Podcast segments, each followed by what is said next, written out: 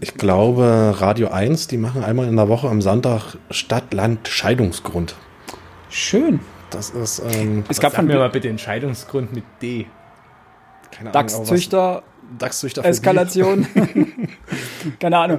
Aber Demaskierung. Das ist Demaskierung. ähm, ziemlich, ziemlich interessant, weswegen sich Leute scheiden lassen. Also, was die da für Stories erzählen. dahinter. Dieselskandal.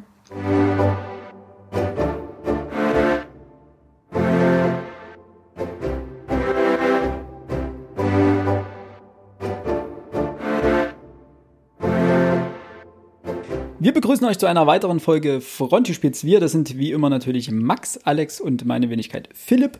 Und heute haben wir uns was Besonderes ausgedacht. Was, gut, was heißt besonders? Etwas abseits der Reihe, denn wir werden uns in den nächsten Monaten mit einer Buchreihe beschäftigen. Genau. Wir möchten euch einen kleinen Einblick in die äh, Welt des Hexers Geralt gewähren vom äh, polnischen Autor Andrzej Sapkowski, der 1948 in Lodz in Polen geboren wurde. Und in den 90er Jahren die äh, Geralt-Bände begannen mit Kurzgeschichtenbänden und dann später mit der Pentalogie. Ende der 90er, die sind dann einfach in den, einfach oder auch uneinfach, äh, in den späten 2000ern auch in Deutschland erschienen.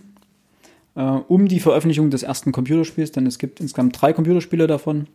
Mega erfolgreich. Mit dem dritten Band mega erfol- äh, mit dem dritten Spiel mega erfolgreich, also 33 Millionen verkaufte Exemplare. Äh, Der Autor selber hat allerdings mit den Spielen eigentlich nichts zu tun. Es gab einen kleinen Beef zwischen den ähm, Spieler, also Publishern oder beziehungsweise dem Spielenmachern, also CD Projekt Red und eben Andrzej Sapkowski, die sich aber jetzt Anfang des Jahres geeinigt haben.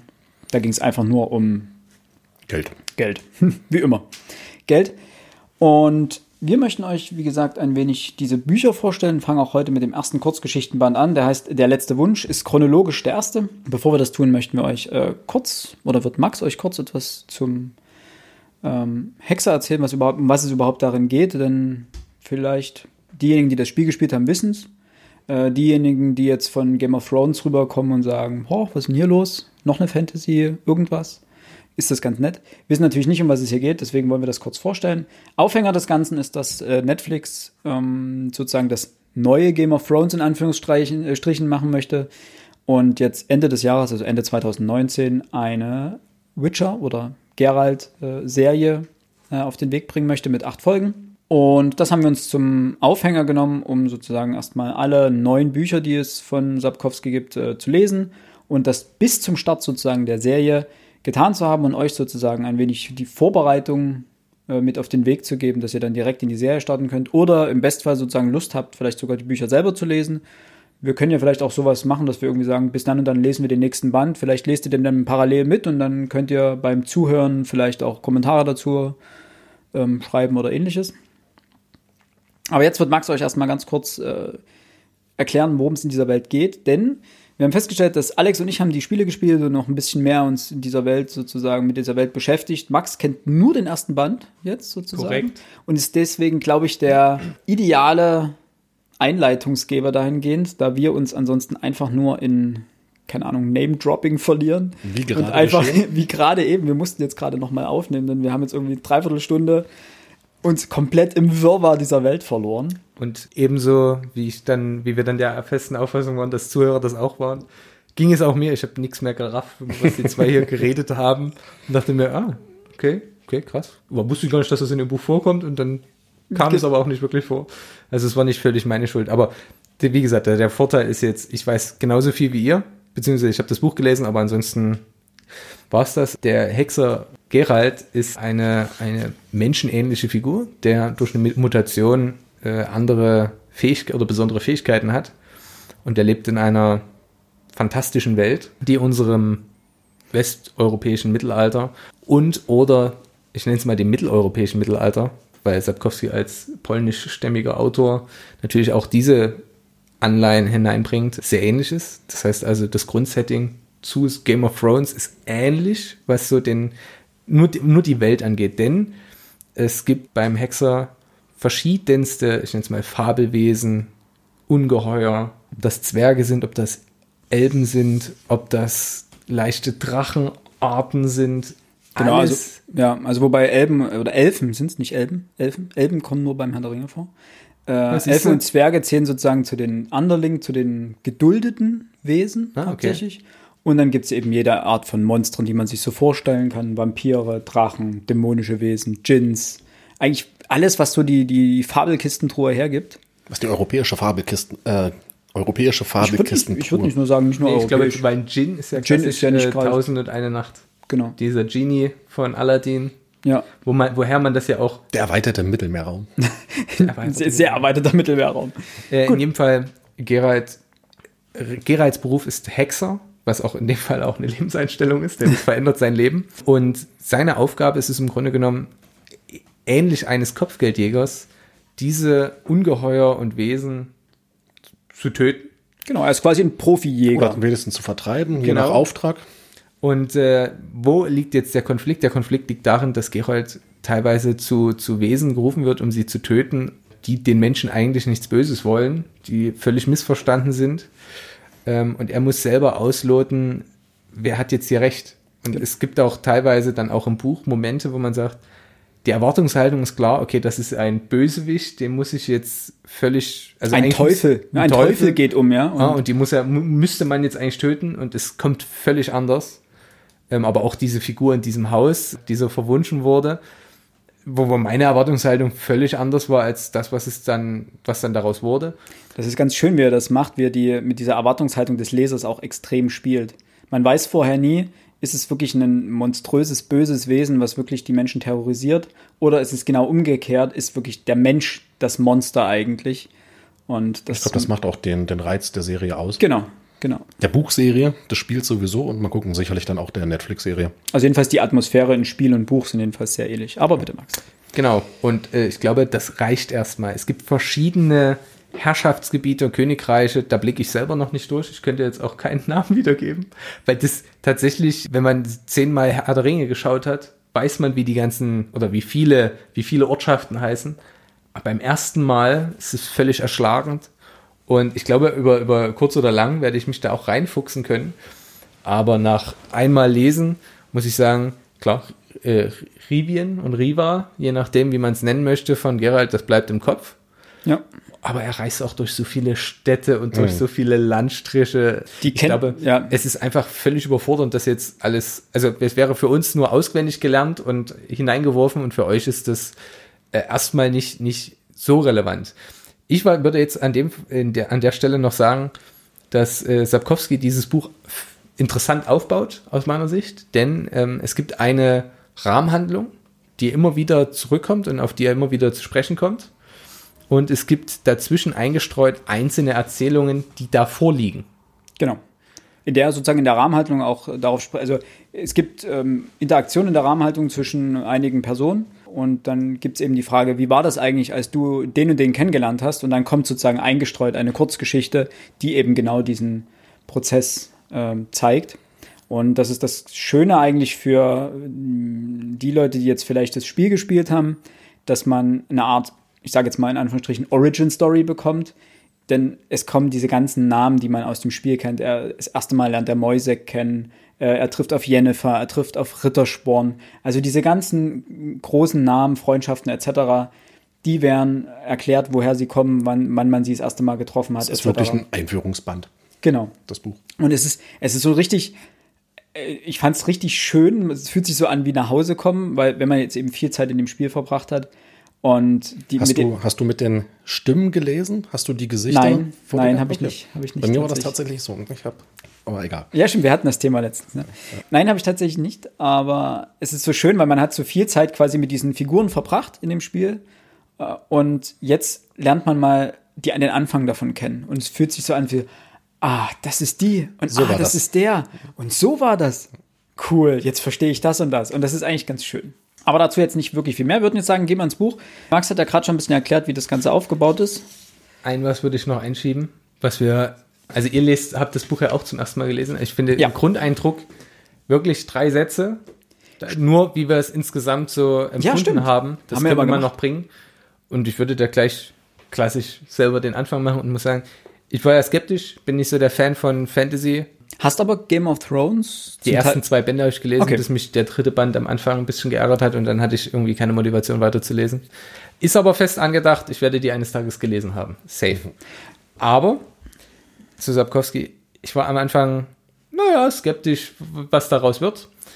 Wenn man einmal angefangen hat, die Geschichten sind grandios aus meiner Sicht. Machen einfach Spaß, sie zu lesen. Auch wenn man völlig fern dieses Universums ist, macht es einfach Spaß. Das ist wie ein Märchen, was man sich zwischendurch durchliest, Aber aber, immer mit derselben. Ja, auf jeden Fall. Also bitte, bitte nicht den Kindern geben. Das könnte etwas verstörend wirken. ja, Albträume sind dann äh, wohl an der Tagesordnung. Aber ganz schlicht und ergreifend, es sind Märchen mit immer wieder derselben handelnden Figur. Ich vergleiche das jetzt mal mit äh, Simsalakrim im, Ki äh, im Kinderkanal, wo die zwei Figuren immer durch die Grimms Märchen Ja. äh, reisen und die Geschichte minimal verändert wird. ja. Und für mich, und das ist meine Markierung, die ich vorhin noch gefunden habe, das muss ich jetzt noch anmerken, weil ich das großartig finde. Alles gut. Er benutzt ganz viele, ich nenne es mal slawische Begriffe. Und so findet sich, ihr könnt gerne reingucken, ich habe mich so gefreut, als ich das gesehen habe. Und Alex, du wirst dich auch wahnsinnig freuen. Auf Seite 179, Mitte, es ist wirklich völlig irrelevant, dieser Begriff, weil es einfach nur die Schlacht bei Chosebus ist. Aber Alex, sagt dir Chosebus was? Cottbus. Das ist Cottbus. Das ist einfach der sorbische Begriff für Cottbus. Und ich habe das gelesen und dachte mir, geile, äh, einfach cool. Weil natürlich der amerikanische Leser, der polnische Leser, der sagt sich, okay, was ist das denn? So. Und man muss hier aus der Region kommen und häufig vielleicht mal in Cottbus gewesen sein unter das Ortseingangsschild, denn bei uns stehen ja häufig, wenn man so weit im Osten ist, dann die sorbischen Begriffe drauf. Und ich dachte mir, krass, auf was für Ideen man so kommt. Und wahrscheinlich, wenn man recherchieren würde, würde man so viele Begriffe noch äh, finden und kennenlernen. Habe ich mir sofort, ich habe mich so gefreut, als ich das gesehen habe. Direkt alles unterstrichen. Wahnsinnig. Es kommt nie wieder vor in dem Buch. Ich habe geguckt. Ja. Aber fand ich toll. Mein Grundeindruck, Alex. Ich war sehr, sehr skeptisch gewesen am Anfang. Ich bin ein großer Fan der Spiele und dachte, hm, jetzt die Bücher dazu lesen, beziehungsweise ich, ich wusste nicht, dass die, dass die Spiele danach spielen. Aber du klangst euphorisch. Als ich das vorgeschlagen habe, klangst du. Ich muss sagen, das war mein Vorschlag, deswegen Genau, bin ich gerade sehr gespannt, Vorschlag. was die beiden hier so. Ja, man hat sich ja da ein bisschen auseinandergesetzt, man hat mal geguckt, was schreiben die Leute so ähm, dazu. Und irgendwie scheint das ja sehr begeistert aufgenommen worden zu sein.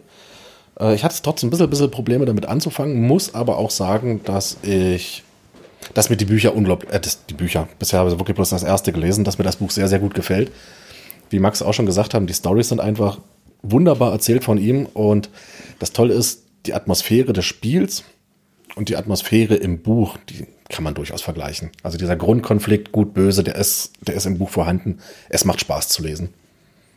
Ja, also auch die, dieser, die, dieser, die Ironie kommt vor, die man im Der Spiel Witz- spürt, der der, der dabei, Sarkasmus, genau. diese beißenden Dialoge. Großer. Also, wie gesagt, äh, ich kannte die Bücher auch nicht. Ich hatte es zwar vorgeschlagen, aber war, wusste auch nicht genau, worauf ich mich eingelassen habe. Was ich mal gemacht habe, ist mir den ersten Band der Pentalogie, die erste, keine Ahnung, halbe Stunde als Hörbuch anzuhören. Das Problem, was ich bei Hörbüchern habe, ist aber eigentlich immer das, dass ich nach einer Weile dann die Aufmerksamkeit verliere, wenn das nur ein Sprecher liest. Gerade auf einer Autofahrt oder sowas, dann hörst du dir, keine Ahnung, vier Stunden Hörbuch an und nach einer Stunde denkst du dir, Moment, habe ich jetzt, habe ich jetzt was verpasst? Wo war ich eigentlich? Egal. Und da war ich nicht so überzeugt davon. Aber jetzt, als ich das gelesen habe, es hat, es hat riesig Spaß gemacht. Die ganzen Anspielungen auf Märchen sind großartig. Man freut sich. Es gibt ja eine Geschichte, die ist voll davon. Von Anspielungen auf, auf Hexen, auf, also geführt wirklich Hänsel und Gretel, die Hexe Baba Yaga, Dornröschen. Es laufen dir alle irgendwie gefühlt über den Weg. Und die eine Geschichte strotzt, wie gesagt, nur davon, da kommen wir dann, äh, da, da kommen wir dann vielleicht nochmal drauf. Und das, das macht einfach so viel Spaß beim Lesen. Und dementsprechend muss ich ein bisschen der Aussage, Witcher, das neue Game of Thrones, dahingehend widersprechen. Denn eigentlich könnten die Welten nicht verschiedener sein. Und auch die Bücher könnten nicht verschieden. Also um jetzt mal bei den Büchern zu bleiben und nicht auf die, auf die Serie einzugehen, weil die Witcher-Serie kennen wir ja noch nicht. Aber auf die Bücher zu kommen, sie könnten eigentlich verschiedener nicht sein. Ja, es sind beides Fantasy-Bücher, keine Frage. Aber von der Grundvoraussetzung und von, von der Herangehensweise sind sie grundverschieden. Die, die, die Topics sind halt wahrscheinlich. Nee, nicht nur die anders. Topics, auch die Erzählstruktur ist eine komplett Ja, andere. gut, ne? klar. Also Sapkowski folgt wirklich Gerald von Riva letztendlich die ganze Zeit. Klar, es gibt andere Personen, mit denen er interagiert, aber Gerald von Riva ist der klare Protagonist und ihm wird gefolgt und um ihn geht es letztendlich. Bei Game of Thrones anders. Man hat viele Protagonisten, viele verschiedene parallele Handlungsstränge, äh, die am Ende zusammengeführt werden oder eben auch nicht, je nachdem. Und das werden wir auch noch erfahren, wenn die letzten Bände dann irgendwann vielleicht mal kommen. Und letztendlich geht bei Game of Thrones ja alles um den eisernen Thron ne? und um den zu besteigen. Und darum geht es hier nicht. Es gibt kein, nicht das übergeordnete Ziel erstmal, dass da irgendjemand König werden will. Klar, es gibt auch politische Intrigen. Die, das kommt hier im ersten Band noch nicht so wirklich vor, aber später geht es dann auch um politische Intrigen natürlich. Aber zentriert immer noch auf äh, Geralt und der einfach in diese Intrigen verwickelt wird letztendlich und der aber selber keine politischen Ambitionen hat. Und dementsprechend muss ich sagen, die, es ist, wer jetzt wirklich daran geht und aus Game of Thrones kommt und sagt, ich möchte noch ein neues Game of Thrones haben, der wird wahrscheinlich enttäuscht sein. Wer aber sagt, ich möchte mich auch in eine auti äh, autistisch, authentisch wirkende Fantasy-Welt hineinversetzen, sehr schön, äh, die einen enormen Sog entwickelt, äh, auch beim Lesen. Also es ist wirklich so ein, so ein Page-Turner dann teilweise. Äh, dann ist man komplett richtig hier. Und wie gesagt, vor allem, wenn man, wenn man Märchen kennt, äh, wenn, man, wenn man die Referenzen kennt, auf die die Bücher eben anspielen, eben Schose, was, wie hieß es? Schose? Schosebus. Schosebus. Schön, einfach, wenn man, ja, wenn man sowas kennt, dann freut man sich an vielen Ecken hier und es gibt einfach so eine kleine Anekdote. Irgendwann wird in dem Buch geht ein Haus komplett zu Bruch und der Hausbesitzer freut sich und alle fragen sich, was ist denn los mit dem? Ah, das Haus versichert. Auch gegen magische Einflüsse? Auch gegen magische. Na dann herzlichen Glückwunsch. Einfach solche, solche Kleinigkeiten. Das hat überhaupt nichts mit der eigentlichen Geschichte zu tun. Nein, ist aber wahnsinnig witzig. Aber es ist so eingestreut und fertig. Und was ich wahnsinnig schön finde an dem Buch sind, ich muss mich am Anfang ein bisschen reinfuchsen, weil es war ungewohnt, sind die schnellen und ich sag mal dynamisch geschriebenen Dialoge. Ja, genau das feiere ich. Ich finde das großartig es gibt, ich muss ja diesen großen Vergleich auch machen. Bei Dan Brown kenne ich das. Da suche ich dann irgendwann, wenn es mir um den Sack geht, nur noch, nur noch die, nur noch wörtliche Rede. Weil ich wissen will, wie die Handlung weitergeht. Und ich weiß zwischendurch, ja, und er starrte auf das Bild. Und auf diesem Bild sehen wir folgendes. Und der Stuck an der Wand sieht so aus und hat diese Farbe. Und diese Farbe benutzte man auch 1383. Wenn nebenbei das, das Inferno irgendwie tobt. denkst dir einfach nur, gib mir doch bitte einfach Handlung. Ich will wissen, wie es weitergeht. Und das ist hier hier klebst du an den Lippen. Und hier ja. sagst du, hier, hier ist wörtliche Rede einfach auch ultra wichtig, aber es sind eingestreut nur so kleine Infos und die helfen dir alle. Was bei anderen Büchern teilweise nicht der Fall ist. Und das, die Dialoge waren einfach großartig. Also allgemein dieser, dieser knappe Schreibstil zum Teil. Ne? Es kommt dann wirklich so zwei, drei knappe Informationen hintereinander und dann geht es wieder direkt in die wörtliche Rede über. Auch was man, was ja mittlerweile Mode geworden ist, dass man, früher hatte man ja wirklich gerne, da, da, da, sagte der und der. And, bababa, antwortete und so weiter, dass man immer einen klaren Bezug hatte, wer spricht gerade. Mittlerweile ist es ja häufig so, dass wenn es zwei Dialogpartner sind, dass einfach klar ist, wer was spricht, weil der erste wird genannt und dann kommt eine Abfolge davon. Und hier sind es teilweise zwei, drei, vier Dialogpartner, die durcheinander schwätzen, ohne dass da wirklich dasteht, sagt jetzt der und der. Ja gut, du, du weißt natürlich, du hast jetzt gesagt, mittlerweile, also das Buch ist jetzt auch 26 Jahre alt in der polnischen ja, Version. Ja, ne? also, ähm, führt ja zu einem sehr schnellen Rhythmus und zu einer zu einem gewissen Action auch. Also. Action, Action in Büchern. Wir müssen äh. natürlich dann gucken, wie das dann aussieht, wenn wir dann wirklich die Romane lesen. Das sind Kurzgeschichten. Also die sind natürlich darauf angelegt, dass wir auf wenigen Seiten viele Informationen ja. schnell bekommen. Das Mal gucken, wie dann später richtig, wie dann die Romane richtig, geschrieben ja. sind. Aber, Aber wenn die ähnlich geschrieben sind, ich glaube, ich, ich denke nicht, dass es sein Duktus großartig geändert hat. Aber ich finde, diesen, das Schöne ist an diesem, an dieser Art zu schreiben, dass gerade Schlag, also verbale Schlagabtausche wirklich die kommen so bam, bam, bam, bam, bam und es geht einfach nur hintereinander weg und das ist, das ist großartig, das zu lesen, weil es wirklich, es nimmt auch so die Hitze eines Gesprächs mit. Es gibt so ein paar Streitgespräche in dem, in dem Buch auch und das nimmt das so richtig mit. Also mhm. es gibt, äh, in einer späteren Geschichte gibt es eine Herausforderung, äh, da wird Gerald sozusagen ein Handschuh ins Gesicht geschleudert und dann gibt es äh, daraufhin eine Auseinandersetzung, erstmal mit Worten und dann auch mit, mit Waffen. Und das geht so richtig zack, zack, zack hintereinander weg. Schmeißen sie sich dort die, die, die Bissigkeiten. Bissigkeiten? Hm? Ja. Schmeißen sich auf jeden Fall die, äh, die Worte um, um die Ohren. Und das ist großartig. Und da kommen auch Beleidigungen, aber auch solche, solche zynischen, sarkastischen Beleidigungen. Das ist großartig. Also es wirklich gefällt mir ausnehmend gut. Und äh, das ja auch zum, zum Jugendrating nochmal. Ähm, man muss halt wissen, es gibt, äh, mal abgesehen auch davon, dass es nicht jedem gefällt, dass es sehr direkte Aussprache, also der sehr direkte ähm, Wortwahl gibt, Schimpfwörter etc. Und das finde ich aber eigentlich ganz angenehm, wenn man mittelalterliche Texte kennt und teilweise hier die, die Aussprache und den Satzbau sich anschaut, dann, dann fühlt man sich da zu Hause. Das ist einfach teilweise, wie gesprochen wird, erinnert sehr stark an mittelalterliche Texte. Und das ist eigentlich, das, das ist irgendwie, das macht diese Welt authentisch. Ähm, deswegen gibt's ja auch teilweise Neuübersetzungen vom Herrn der Ringe oder sowas, wo man mhm. sich am Anfang irgendwie reindenkt und so irgendwie sprechen die zu gestellt, zu, zu clean, zu neumodisch, um wirklich in dieser Welt leben zu können. Und also wenn der, keine Ahnung, ein Elf mit Bogen um die Ecke kommt und sagt, Yo, Aragorn, was geht? Ist jetzt überspitzt dargestellt, aber dann fühlt sich das einfach nicht authentisch an. Und wenn denn hier mein edler Herr etc., dann, dann fühlt sich das irgendwie, na, ist man direkt drin und das äh, ist dieser Sog, den das Buch auch erzeugt. Monolog Ende. ähm, genau. Und ich würde sagen, wir beginnen einfach mit dem Anfang. Im Anfang war das Wort. Nein, also wie gesagt, es gibt eine Grundhandlung, die heißt hier die Stimme der Vernunft. Das sind sieben Teile. Genau. Die wird sozusagen ähm, nach jeder Kurzgeschichte kommt so ein kurzer genau. Einschub. Ich finde schon, also die erste Geschichte heißt dann Der Hexer, klassisch für eine Einleitung. Und als ich das erste Kapitel dieses Hexer-Kapitels gelesen hatte, wo er in diese Bar, diese Kneipe kommt, ich weiß nicht, wie Klingt man halt wie ein Witz, ne? Kommt ein Hexer in eine Bar. und dort völlig souverän bleibt, obwohl die Leute ihm rassistisch eigentlich entgegentreten, nämlich jeder, sie erkennen halt, okay, der ist nicht von hier, er ist ein Rivier, so Riva, Rivier. Und dann heißt es dort, ähm, alle Leute aus Rivien sind Halunken. Äh, jeder Rivier ist ein Verbrecher, auf Seite 10 ganz unten.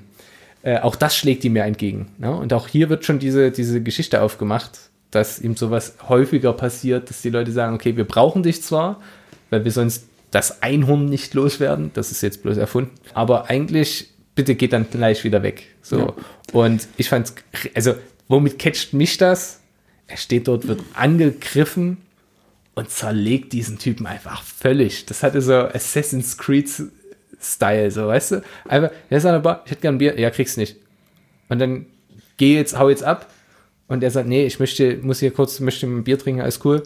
Und dann greift er ihn an und er zerlegt ihm, also es heißt dann hier. So ein bisschen Badass dass, einfach, ne?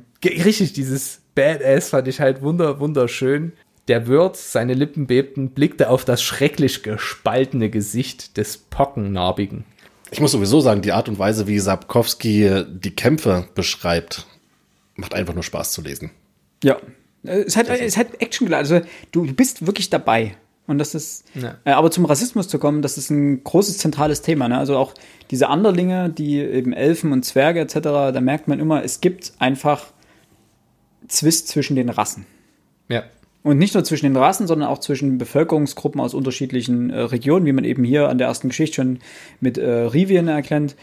Und das ist ein großes zentrales Thema, also auch wie sich Vorurteile und Hass, wie sie ihm entgegenschlagen wie er eigentlich nur geduldet wird, weil er noch größeres Übel in Anführungsstrichen ähm, vertilgt. Äh, nicht Und weil er halt gebraucht wird in gewissen Situationen. Er wird halt gebraucht, genau, aber man, das kommt auch immer wieder, sie versuchen ihn auch an allen Ecken und Enden zu bescheißen. Ja, sie, sie lock, also sie, sie sagen, er soll für sie Monster XY töten, bieten ihm so und so viel Geld dafür an und am Ende sagen sie, boah, du hast ja nur das und das gemacht und nicht das und das und jetzt kriegst du deswegen weniger oder sei froh, dass du leben kannst, du kriegst gar nichts. Ja. Und also sie versuchen ihn dauernd auch dann noch irgendwie zu prellen. Und er ist halt einfach, ja, er hat so ein, so ein, so ein er ist so ein Anti-Held so ein bisschen. Ne? Also er ist jetzt nicht Badass, um Badass zu sein und einfach so. Ja, er versucht einfach nur durch die Welt zu gehen, würde genau. ich jetzt mal so sagen. Ja, es äh, hat ja auch manchmal Mode so ein bisschen, oder es war ja auch manchmal ein bisschen Mode, so wirklich so ein, so ein Held zu schaffen, der absichtlich einfach nur cool ist und aber irgendwie von keinem gemocht wird, aber trotzdem alle total geil finden und so weiter. Und das ist er gar nicht, sondern er ist wirklich einfach der, der er will einfach in dieser Welt überleben und passt sich dieser Welt an. Und Max Vergleich. lacht. Das ist wie Batman. Die Leute brauchen Batman auch. Aber Batman muss auch mal der, der Bösewicht sein, um halt die Menschen irgendwie in die richtige Richtung zu lenken. Wobei er dann nicht, dieses Bösewicht, ähm, wird ja auch beschrieben, zur Not geht er weg. Ja. Er, er, haut dann ab. Also dann lässt er die Leute halt sein, ihrem, ihrem, über, überlässt er die Leute seinem Schicksal, ihrem, ihrem Schicksal, Schicksal ja. und verpisst sich. Ja, genau, das ist halt der nächste Punkt. Er, er sagt halt, ihm ist es auch eiskalt egal im Zweifelsfall. Genau. Okay, Also- das passt dann nicht zu meinem Batman-Vergleich. Ich fand den einfach nur cool. Ja, gut, Batman ist halt so ein, so ein Gerechtigkeitsrächer. Das ist Geralt nicht. Das ist ihm wirklich ziemlich Bums. Ja gut, aber er hat ja eine klassische, äh, auch eine moralische Konstante. Ja, also das wo stimmt. Er, wo er wirklich, Das stimmt. Er er diskutiert ja auch viel über Moral in seinem Job. Ja, in seinem Job. Ja, aber auch so, wo, wo andere sagen, hier, mach doch, du kannst doch viel mehr Kohle rausschlagen oder so. Ich weiß, ich habe jetzt den anderen Band schon angefangen, wo es dann, das muss ich kurz einstreuen, geht es darum, sollte man Drachen töten? Und die führen ein übelst langes Gespräch darüber, ob das jetzt okay ist oder nicht. So, und der sagt, nee, das sind total nette Geschöpfe. Und der andere, ja, aber hey, Drachen, kriegst du Kohle und Ruhm, Ehre, alles da. Und ich fand das, wie gesagt, dieses, dieses Ausloten finde ich echt interessant. Es kommt, gibt hier kein klares Gut und Böse. Es gibt bei Figuren, bei denen du denkst, die müssen böse sein, gibt es immer Momente, und das habe ich bei Game of Thrones schon immer gefeiert, die handeln nachvollziehbar. Ja. Ob, das, ob das eine Königin ist, die ungern ihr Kind weggeben möchte und deswegen versucht, sich irgendwie am Schopfer aus der Bredouille zu ziehen. Selber an den eigenen Haaren aus dem Schlamm zu ziehen. Richtig, äh, dass das, es ist immer nachvollziehbar. Aber auch, das, wie, wie bestimmte Personen reagieren und wie die aufgebaut werden. Und du kannst es dir vor den Augen richtig vorstellen. Aber back to the, back to the story, I would say. Denn die erste Geschichte behandelt eigentlich Folgendes. Eine Striege, ich weiß nicht, wie man das umschreiben soll. Also es ist eine Art Dürres Vieh mit langen Krallen. ja, also es ist ein Mädchen, das wohl verhext wurde und es geht darum, dass der König diese gerne wieder als seine Tochter zurück hätte. Es wird auch klar erklärt, warum, aber das führt jetzt, glaube ich, zu weit, wenn man das jetzt auch noch ausführen Ja, wir würde. wollen jetzt, ja, genau, wir wollen einfach nur kurz so ein bisschen. Das Interessante ist, dass der König sagt, okay, ich hätte sie gern lebe- lebendig zurück. Und es haben, keine Ahnung, klassisch Dornröschen-Style. Seit 100 Jahren probieren es die Leute irgendwie in dieses, das zu lösen und den Fluch zu brechen. Aber sie sterben alle, weil diese Striege einfach alle killt. Und äh, Geralt sagt halt, ja, mach ich. Und ich hätte gern das und das Geld dafür. Es geht doch alles klar. Und auch, auch welche Mythen sich darum wanken, nämlich, ja, und du kriegst die, die Prinzessin dann selber zur Frau und das ist das Erste, was der König ja sagt, hier, also glaub bitte nicht so ein Quatsch, du kriegst doch jetzt nicht einfach meine Tochter. So. Ja, halt meine Tochter ist eine Prinzessin, die kann ich dir nicht einfach geben.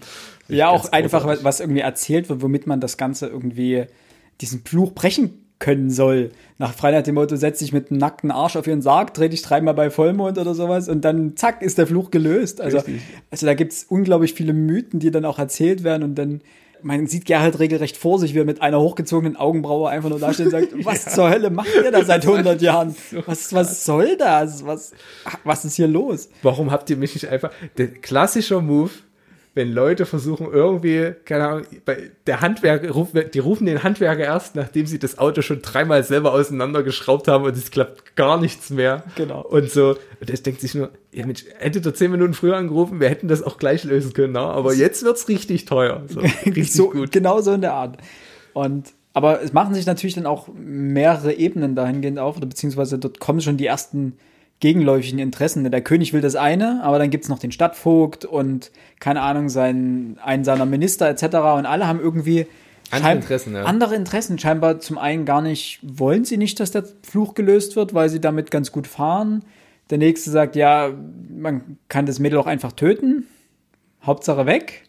Und da entspinnt sich dann so ein, so ein bisschen so ein Hin und Her und auf welche Seite sich Geralt nun schlägt. Und es ist wie immer so eine moralische Grauzone, in der er da hin und her schifft. Und das macht das Ganze eigentlich spannend und interessant. Genau, wie die Geschichte mit der Striege dann ausgeht und, äh, Seht ihr, wenn ob, das Licht angeht? und ob, äh, ob sie überlebt, ob Gerald überlebt, ja gut, Gerald wird überleben, Geralt das ist wird die erste überleben. Geschichte.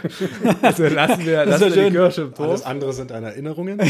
genau. Erste Geschichte, Geralt tot, leider so. Im der allerersten, Mal in der Vorgeschichte. Und jetzt spielt Gerald in seiner weiteren, kompletten achtbändigen weiteren Reihe. Was er vorher mal. erlebte. Ja.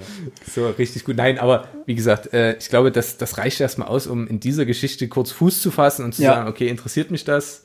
Äh, Habe ich da Bock drauf? Ich finde auch einfach spannend zu sagen, welches Märchen wird hier gerade verwurstet, also angedeutet. Ja, kann man schön angedeutet. eigentlich- kann man Verwurstet mal- ist vielleicht das, der falsche Begriff. Ihr könnt ja mal in die Kommentare schreiben, wenn ihr das Buch gelesen habt, was für Märchen ihr alles rausgelesen habt. Ich glaube nämlich, dass wir nicht auf alle kommen, Nee, definitiv nicht. weil es einfach viel zu viele An Andeutungen sind. Was ich auch interessant finde, dass die Stimme der Vernunft teile, ungefähr bis zur Hälfte weiß man, oder sagen wir, sie sind ja sieben insgesamt, ungefähr bis Stimme der Vernunft 4 oder 5 weiß man nicht, wo die Reise dahin geht. Man weiß gar nicht, also das ist, fand ich eigentlich auch ganz schön. Äh, Die nächsten ähm, Kurzgeschichten heißen sowas wie Ein Körnchen Wahrheit oder Das kleinere Übel, Eine Frage des Preises, Der Rand der Welt oder Der letzte Wunsch, der Namensgebende sozusagen des Buches. Und diese Überschriften sind immer Bestandteil der eigentlichen Geschichte. Denn es kommt in den Dialogen zum Beispiel, kommt dann vor, ach so, ja, das und das, das ist dein letzter Wunsch. Oder es steckt ein Körnchen Wahrheit auch in dieser Geschichte. Oder, ne? Und das finde ich ganz cool gemacht eigentlich, dass die, man liest die Überschrift und denkt sich, ah, okay, weil man hat es ja ganz oft, dass man eine Überschrift liest und sagt, ja, okay, die hat eine Metaebene und das hat sie mit der eigentlichen Geschichte zu tun, das sagt uns, ja, also es umschreibt, es ist metaphorisch und so weiter. Und das fand ich ganz erfrischend, dass die Überschrift Bestandteil der Geschichte ist. Das ist äh, eine Frage des Preises zum Beispiel ist äh, so eine Geschichte. Das ist, glaube ich, die mit der Mutter, die ihre Tochter nicht hergeben möchte. Wenn ich das. ich glaube ja. Äh, das dürfte auch die Geschichte sein, wo Geralt erstmal auf Moisak trifft, den Druiden, den man zum Beispiel im Spiel auf Skellige trifft. Weil die kannten sich schon. Ja, ja, die kannten sich schon, ja, aber hier trifft er, in der- hier wird das erste Mal genau. sozusagen erwähnt, dass die sich kennen. Und in dieser Geschichte, diese eine, eine Frage des Preises dieser, dieser Wortgruppe fällt sehr häufig ja, im Verlauf dieser, dieser Verhandlung dort. Das finde ich, äh, das weiß ich nicht, ich fand das ganz, ganz schön eigentlich, dass man da immer wieder so, so erinnert wird, um was es hier eigentlich geht oder was, was der tiefere Sinn dieses, äh, dieser Geschichte ist. Würde ich euch jetzt gerne mal fragen, was eure Lieblingsgeschichte war. Habt ihr eine Lieblingsgeschichte? Ich muss erstmal kurz nochmal rauskriegen, was hier in welcher Geschichte passiert. Wir können ja mal kurz rekapitulieren. Also Ja. die zweite Geschichte ist die mit Nivellen, mit dem Haus, das so lustig drauf Genau. ist und die für ihn kocht. Warte mal, ein Körnchen Wahrheit. Genau. Ein Körnchen Wahrheit war die mit der Striege. Äh, warte mal, jetzt Nee, Quatsch. Das war, das war der Hexer. Der Das Hexer war ist die der der Hexer, war die Striege. Ein Körnchen Wa- Wahrheit ist das mit Nivellen, also mit diesem Werwolf-ähnlichen Vieh, ne, Werwolf-ähnlich. In diesem Zauberturm. Großartig, schön und das Biest. Genau, genau. Mit Ei. dieser Bruxa, die dann, äh, Auf dem Brunnen sitzt. genau. Spoiler! Ja gut, das müssen wir jetzt nicht erzählen. Äh, Äh, das aber kleinere die Übel- Geschichte fand ich auch sehr, sehr cool. Der An vor allen Dingen der Anfang ging, ist ja, lenkt dich so auf eine falsche Fährte. Und das wird so grandios gelöst. Und die Dialoge sind so toll. Macht richtig Spaß. Das kleinere Übel war das mit dem äh, 98. Das war das ähm, auf dem Marktplatz dann am Ende. Die, die Das kleinere Übel ist sozusagen die Vorgeschichte, wie Geralt zum Schlechter von Blaviken wird. Das habe ich dazu gesagt, denn Und darum mit dem, mit dem Zauberer im Turm, von Genau. dem er den Auftrag bekam, ähm, eine der Freischärlerinnen umzubringen, die Chefin der Räuberbande, die ehemalige Prinzessin, die dann abhängig geworden ist. Ich erinnere mich. die Geschichte fand ich Die Prinzessin gesagt, er soll den Zauberer töten. Stregebor hieß der Zauberer. Genau, auf den äh, der wird ja auch immer mal wieder äh, thematisiert. Der wurde, glaube ich, sogar für die Netflix-Serie gecastet. Ein Okay. Das heißt, es könnte ein Hinweis darauf sein, dass unter anderem diese Geschichte äh, Teil der Netflix-Serie sein aus, könnte. Aus, aus, aus dem Hexer genau der Schlechter wurde.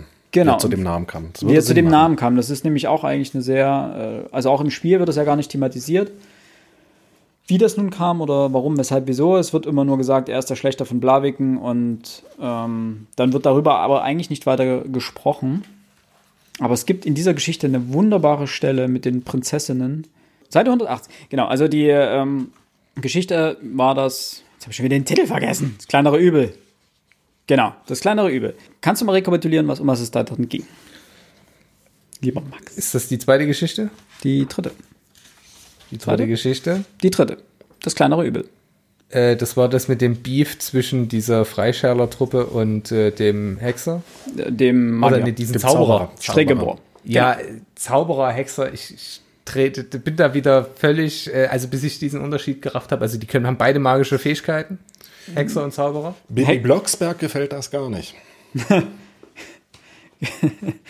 Ja, okay. Äh, also Hexer haben keine magischen Fähigkeiten, sie sind in der Lage, Zeichen, sogenannte Zeichen zu wirken. Das sind.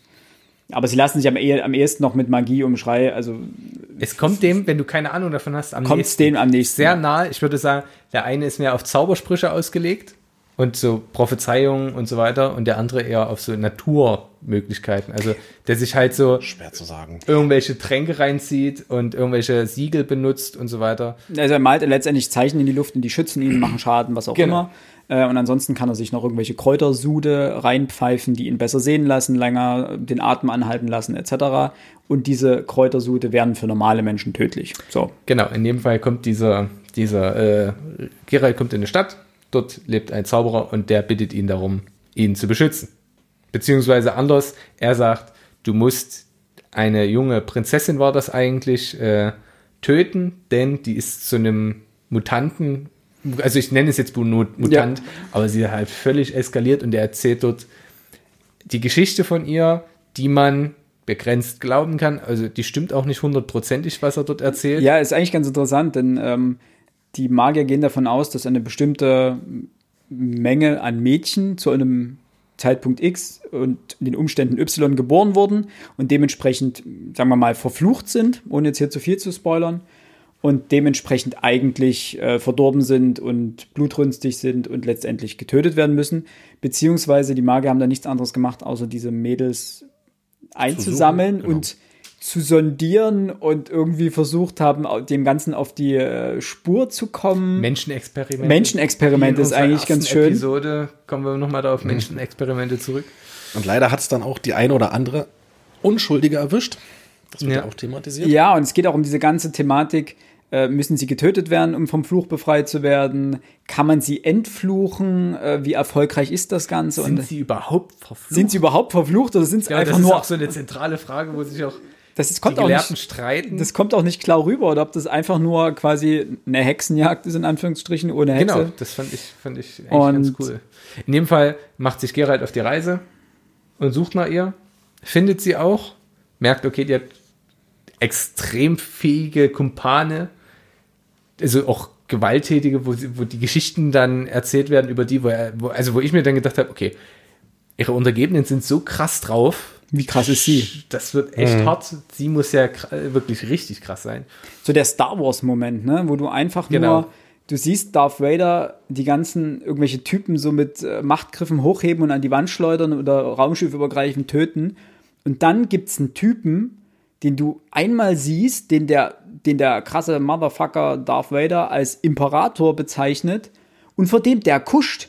Und du denkst einfach nur, Alter, was muss das für ein krasser Typ sein? Und ungefähr so läuft das hier dann auch. Äh, genau, und äh, er macht sich auf die Suche nach diesem Mädchen, findet sie auch in einem Wirtshaus und unterhält sich mit ihr und sie erklärt ihm halt ihre Geschichte und sagt, okay, dieser Zauberer hat mich halt wahnsinnig durch die Welt gejagt und mich wirklich war, äh, ja, gejagt ist das, ich glaube, das richtige, der richtige Begriff, hat mir das Leben zur Hölle gemacht. Alles, was, was ich hatte, ist eigentlich weg. Ich bin seinetwegen eine völlig andere Person geworden. Äh, Meine Mutter war auch richtig, also sie erzählt dann, dass ihre Mutter ja auch mit dahinter steckte mit ihm. Und sie forderte jetzt gleichzeitig, also entweder du holst ihn aus seinem Zauberturm, wo er unverwundbar ist, also da kann er nicht angegriffen werden, Genau. oder äh, ja, Wir hacken ja alles kurz und klein. Genau, So in der Art. Also das Schöne ist dran, es werden wieder beide Seiten gezeigt. Genau. Und, man, und als Leser steht man dann irgendwie dazwischen und denkt sich, äh, Ursache, Wirkung, wer hat jetzt, ja, sie ist so krass, aber warum ist sie das? Ist sie das geworden, weil man sie so extrem gejagt hat aufgrund der Vorurteile? Oder war sie schon so und hat man sie deswegen gejagt und ist sie deswegen jetzt noch schlimmer geworden? Und so weiter. Und da gibt's, es gibt einfach so schöne, auf Seite 118 ganz oben gibt's, äh, gibt's diese Diskussion zwischen Gerald und äh, Stregebor. Und da geht's eben genau darum, ob Gerald fragt nach dem Motto, was habt ihr denn getan, um diese Mädchen sozusagen davon zu befreien? Und Stregebor antwortet, es wurde höhere Magie angewendet, sowohl unsere als auch die von verschiedenen Priestern in verschiedenen Heiligtümern. Alle Versuche endeten mit dem, endeten mit dem Tod der Mädchen. Und Gerald antwortet, das spricht gegen euch, nicht gegen die Mädchen. Da haben wir also schon die ersten Leichen. Ich gehe davon aus, dass sie seziert wurden. Also, und genau das ist diese, diese, dieser Sarkasmus und diese Ironie in diesem Buch immer wieder, dass einfach der Magier ganz klar davon ausgeht, ja, wir haben alles versucht, die sind immer gestorben. Und dann, äh, aber Gerald sagt, ja, herzlichen Glückwunsch, dann habt ihr es einfach verbockt im Zweifelsfall und nicht richtig gemacht. Und hier kommt dann auch wieder eine schöne Anspielung auf Märchen, nämlich die Magier haben dann irgendwie die Mädels in irgendwelche Türme gestopft. Und da flieht eine an ihren eigenen Haaren, glaube ich. Genau. Violka, Tochter Evermirs, ist mit Hilfe eines aus ihrem Zopf geflochtenen Seils geflohen und terrorisiert jetzt das nördliche Velhat.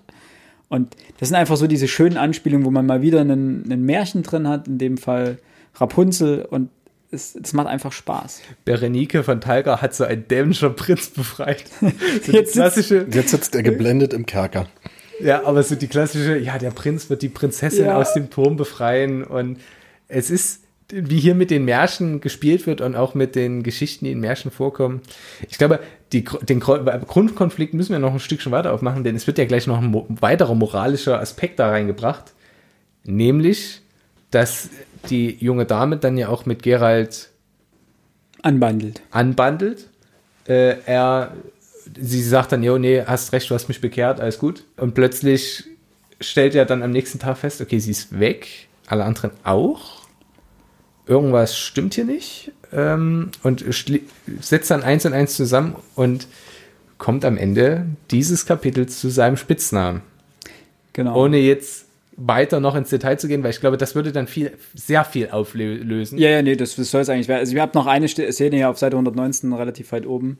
Äh, eure berühmten Türme, sagte der Hexer abfällig. Also, da ging es um die Isolierung der Mädchen. Unsere Türme, aber das war auch wieder ein Fehler. Wir haben sie unterschätzt und viele sind uns entwischt. Unter den Prinzen, vor allem den Jüngeren, die nicht viel zu tun und noch weniger zu verlieren hatten, kam so eine irrsinnige Mode auf, die gefangenen Schönheiten zu befreien. Zum Glück haben sich die meisten den Hals gebrochen. Also einfach so, das war wie diese Märchen da außen so ein bisschen auf die, auf die äh, Parodiert werden. Parodiert werden ist einfach schön. Das kommt immer mal wieder. Ich Und weiß gar nicht, ob das parodiert ist. Ähm, wir wissen ja nicht, welche Version der, Märch, äh, der Märchen der Sapkowski benutzt hat. ja, auch wieder, ne, die klassischen Grimm-Märchen sind ja auch etwas düsterer als die Version, die man jetzt äh, mittlerweile sind ja liest. eigentlich keine Kindermärchen, ja. Aber Genau. das Coole ist doch, ich glaube auch nicht, dass er das irgendwo böse meint, also die Märchen so zu dekonstruieren, zu sagen, okay, ja, aber stellt euch mal vor, hier, der, klar, wir erzählen das Märchen von dem, der es geschafft hat, aber die 2000 von denjenigen, die dort einfach, die keine Ahnung, Der Knochenhaufen unten am Turm. Die ja, wir die jetzt durch nicht. den Rosenbusch kletterten wollten und sie an der ersten Rose die Infektion geholt haben und einfach vor der Rose gestorben sind, weißt du? Das erzählt ja keiner. Ja. Aber sondern er baut eher diesen Märchen, wenn man sie denn kennt, ein eigenes Denkmal. Und Ja, adaptiert. Adaptiert. Gut, jetzt hätten wir auch den Dialekt drin. Er adaptiert sie sehr schön. Genau. Gut, ich würde sagen, Das wir gehen, gehen noch eine Geschichte weiter, damit wir auch äh, vorwärts kommen. Genau. Ähm, die nächste Geschichte ist eine Frage des Preises. Für mich die stärkste Geschichte. Ich fand die auch toll. Die Geschichte als solche, und das ist jetzt echt mein Problem, die war gar nicht so dolle, aber das Ende, Das Ende. Oh mein Gott, ihr müsst das Ende lesen. ein Wow-Moment für mich. Und das Problem ist, ich kann es nicht erzählen. Das ist, ja, jetzt Das darfst wird jetzt nicht, das, das, das sind wirklich das ist, nein, nein, nein, das, das ist, ich würde Sagen wir so, wenn ihr das Spiel kennt oder wenn ihr die Spiele kennt, dann solltet ihr Minimum diese Geschichte lesen, Das ist- denn sie wird euch so vieles Erklären. erklären, das ist einfach schön. Aber nichtsdestotrotz, Alex, magst du die Geschichte kurz zusammenfassen? Ui, worum ging es denn da? Jetzt muss ich selber mal überlegen. Äh, Aha. Äh, wahnsinnig tolle Geschichte, ich habe aber keine Ahnung ich mehr, komme noch mit den. Namen da nicht zurecht. Das ist erstmal egal. Geht darum, dass Geralt äh, von der Königin Kalante, ich habe gerade genau. nochmal den Namen Wird gerufen. Genau, erzähl weiter. und, und ihre Tochter. Die, ähm, So, und jetzt wissen eigentlich schon alle Bescheid. Ehrlich? Erzähl weiter. Ihre Tochter? Nein, erzähl weiter, bitte. Ja, die, die ist halt unverheiratet, ähm, die soll einen, einen Ehemann bekommen. Es wird ein großes Festmahl, wenn ich das richtig verstanden habe, ähm, veranstaltet, in der halt viele Freier aus allen Teilen des Landes ähm, zum Königshof kommen. Und sie will, glaube ich, gar nicht heiraten, ne? Das ist doch auch wieder eine- ein Märchen. Nee, nee, nee. Also das, die Tochter spielt gar keine Rolle am Anfang. Nö, Genau. Äh, die, dass das Problem ist, dass die Mutter Angst hat, dass der Falsche die Tochter bekommt. ja. genau, und die, die Mutter ist eigentlich auch nicht überzeugt von dem Ehemann, den sie kriegen soll. Aber es geht einfach um Politik. Geht nur genau. Entweder genau. sie also das wäre halt ein übelster Machtgewinn, äh, Gewinn, wenn sie jetzt denjenigen heiraten würde, der dort angekommen ist und der dort eigentlich Brautschau macht. Und es steht für sie im Vorfeld schon fest, wenn der ihr den Hof macht, dann kriegt er sie. Ja, stimmt. Weniger Machtgewinn als mehr. Ähm, also es geht ja quasi um äh, sozusagen Kön ein Königreich auf Skellige. Das ist ein Insel, das sind, das sind Inselstaaten sozusagen, die, würde ich jetzt mal sagen, den Wikingern relativ ähnlich Ja. sind. Und dem ähnlich sind auch die Beutezüge, die die an der Küste sozusagen veranstalten. Und ihr Ansinn ist letztendlich ihre Tochter mit einem dieser Genau, es kommt der dortige König kommt zu Besuch, Genau. der an sich wohl auch ein ganz, ganz hübscher Kerl ist. Nee, ich glaube, der, der Sohn dann eher. Also der, der, Stimmt. der König, der ist eher zumindest ein sehr ehrbarer Mann. Kracher Aber an der- Kret, den Genau, kommt auch aber in, der äh, ihr Sohn, Spiel vor. das ist wohl derjenige, der es auf die Tochter abgesehen hat, auf die Prinzessin. Und das muss ein übelster Arsch sein. Und die, die Königin will, soweit ich das weiß, oder soweit ich das sehe, nicht, dass der Sohn oder der, der Neffe, das ist gar nicht der Sohn, der Neffe. Ja, ein Verwandter. Wir, Verwandter. wir, wir, Ja, wir- verrennen uns genau. in Details. Okay, okay, genau. Ein Verwandter soll Königin- sie heiraten. Sie findet das eigentlich das gut, nicht. aber sie braucht das politisch. Denke ich. Und dann äh, mitten in der Nacht taucht auf einmal ein riesengroßer, schwer gepanzerter Ritter auf. Genau. Und sagt, er ist eigentlich dieser Prinzessin versprochen worden vom verstorbenen Genau. Vater. Und Gerald weiß eigentlich bis dahin gar nicht, was er dort soll. Genau. Gerald Ja. wird gerufen und die Königin redet die ganze Zeit in Rätseln. Und sagt sie, ja, bleib mal ruhig hier sitzen. Ähm, Zieht er mal was Hübsches an. Es genau. wird aber nicht wirklich erklärt, warum er das machen soll. Ne? Also Nö. die Königin wusste ja nicht, dass dieser Ritter kommt. Ja, aber Naja. sie ahnt, es, die kennt Ja, die kennt ja, ahnte das? die sagt Sie ja weiß auch, es dass ja. sie weiß, Stimmt, dass der stimmt. König das gemacht Sie hat. hat die Geschichte ge Nicht zu viel spoilern, bitte. ja. Genau. Es ist auf jeden Fall alles ziemlich mysteriös und was und warum und Was es mit dem Ritter auf sich hat, Und wie die Story dann aufgelöst wird. was der Ritter letztlich dann mit den Spielen zu tun hat, macht die Geschichte eigentlich erst so richtig stark. ja, Und nicht vor allem, mal, was Gerald dann mit dieser, aus dieser Geschichte macht. ja. End, End, Ende dieser Erzählung, ich, ich wusste das ja selber nicht, ich habe es nur vorhin gerade von euch erfahren, welche, welche Bewandtnis das hat. So, ich- keine Ahnung.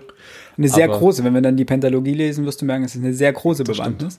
Und das Schöne ist an der Geschichte auch, sie ist wahnsinnig dialoglastig. Mhm. Es gibt äh, gefühlt kaum Kämpfe, kein Kampf. Ja, doch, es, doch, es gibt ja dann. Ähm, ja, ja, ja, ja, ja. Aber das war eine Geschichte, die mich am ehesten mal an Game of Thrones erinnert hat, weil es hier um wirklich um Ich Politik den, geht. ich musste A an den Berg denken, mit dem großen Ritter. Ja. Ja. Ich musste an die Eisenmänner denken, bei den Leuten von Skellige, so wie die Ja. beschrieben wurden. Ja, das stimmt.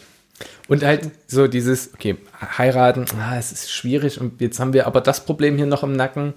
Man, man spürt richtig, wie die Königin, wie Kalante, glaube ich, es sich dort windet. Sie ist so in einem ja, totalen Dilemma gefangen, Die- weil egal was sie macht, Die hat Scheiß am Schuh. Ist, ja, es ist einfach Mist. So, die Entscheidung ist blöd, weil sie die auch schlecht verkaufen. Ich, ich rede hier in Rätseln, das ist ja völliger Quatsch. Sie ist in einem Dilemma gefangen und es ist völlig egal, was sie macht. Es endet für sie eher unglücklich.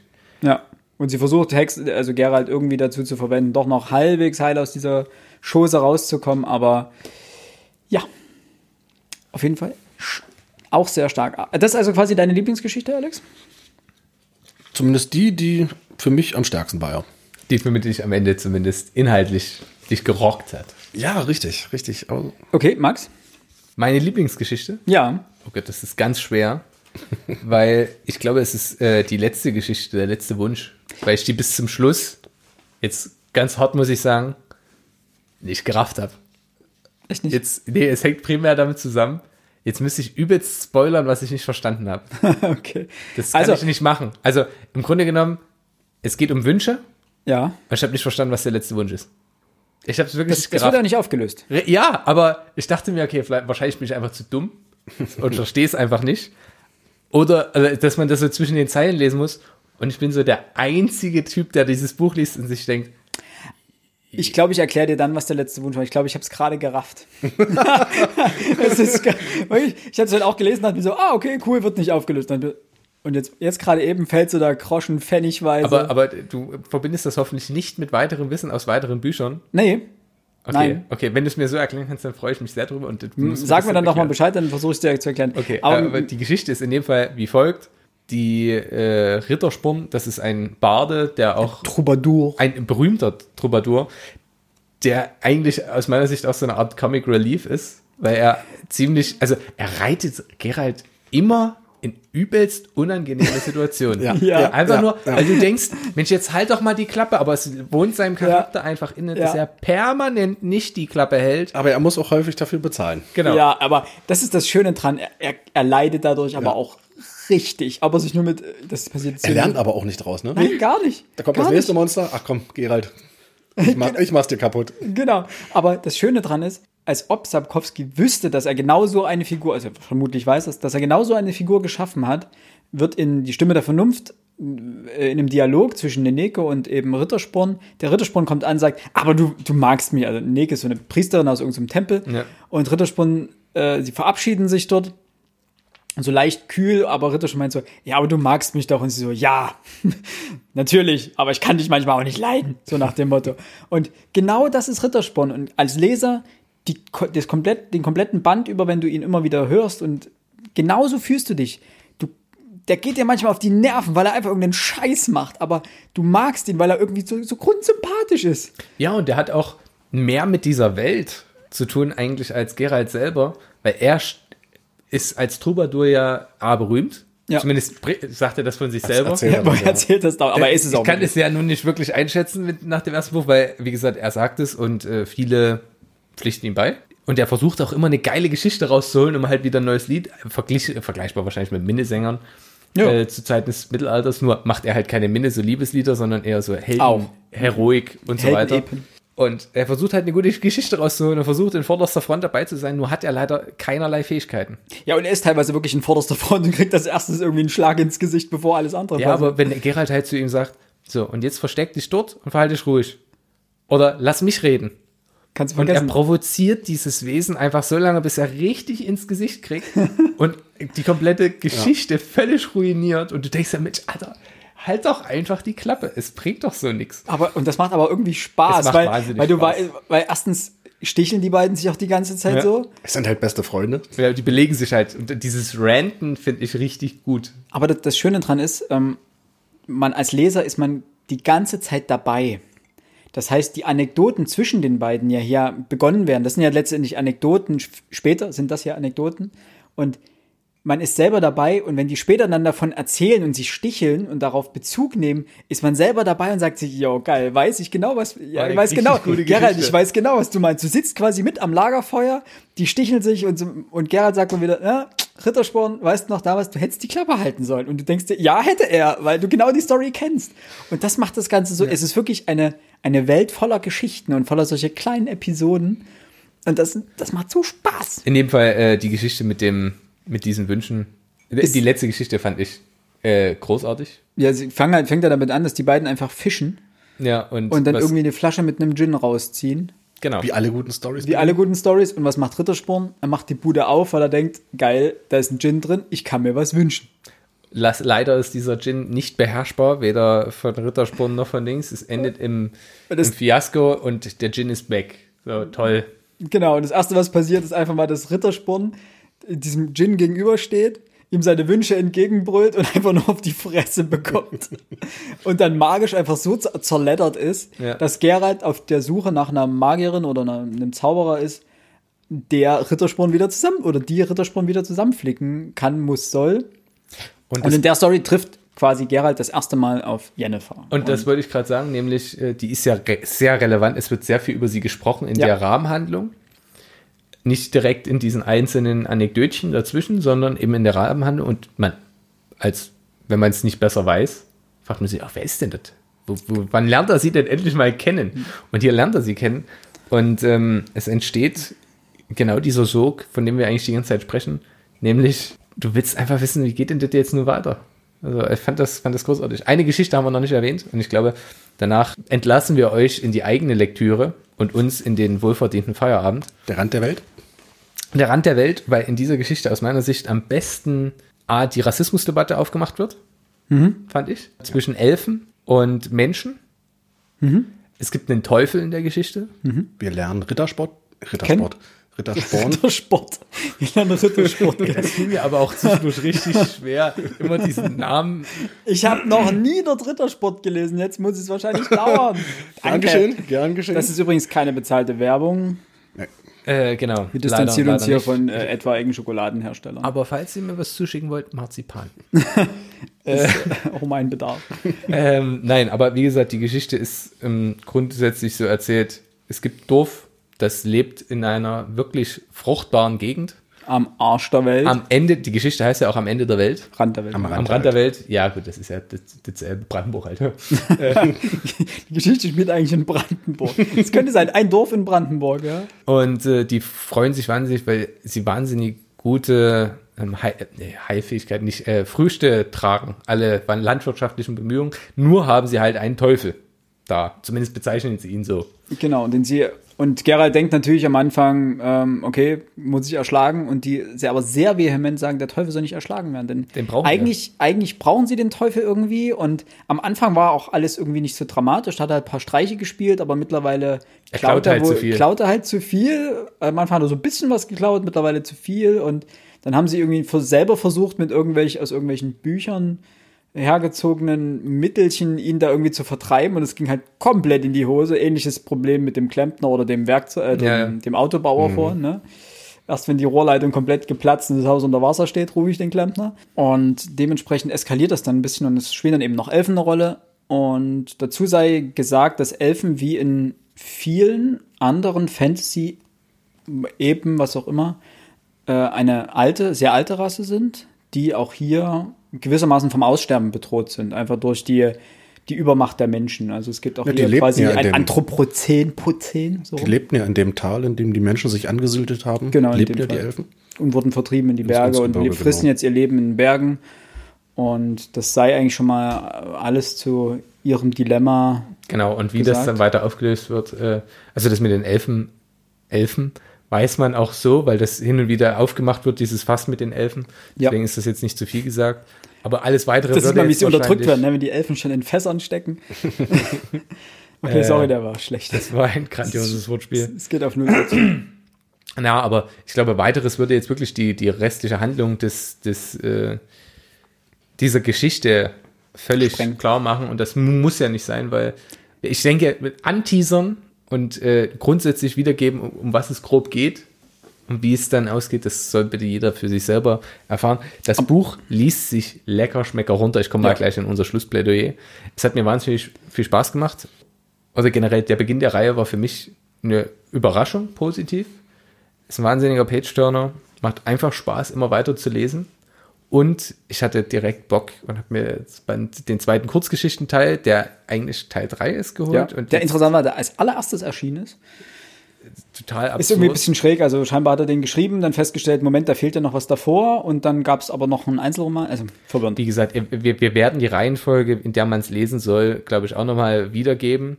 Beziehungsweise so wie wir es lesen, ist die Reihenfolge, Die vorgesehen ist. Die vorgesehen ist, chronolo also inhaltlich chronologisch. Ähm, und jetzt habe ich heute den zweiten Band bekommen und in den werde ich dann natürlich äh, auch reinlinsen, damit wir auch wieder in der nächsten Folge darüber sprechen können und würde sagen, also mir hat es wahnsinnig viel Spaß gemacht. Ich hoffnungsvolle sieben von zehn äh, Siegeln. Nehmen wir, ich nehme heute die Siegel als Punktevergabemethode. Warum nur sieben?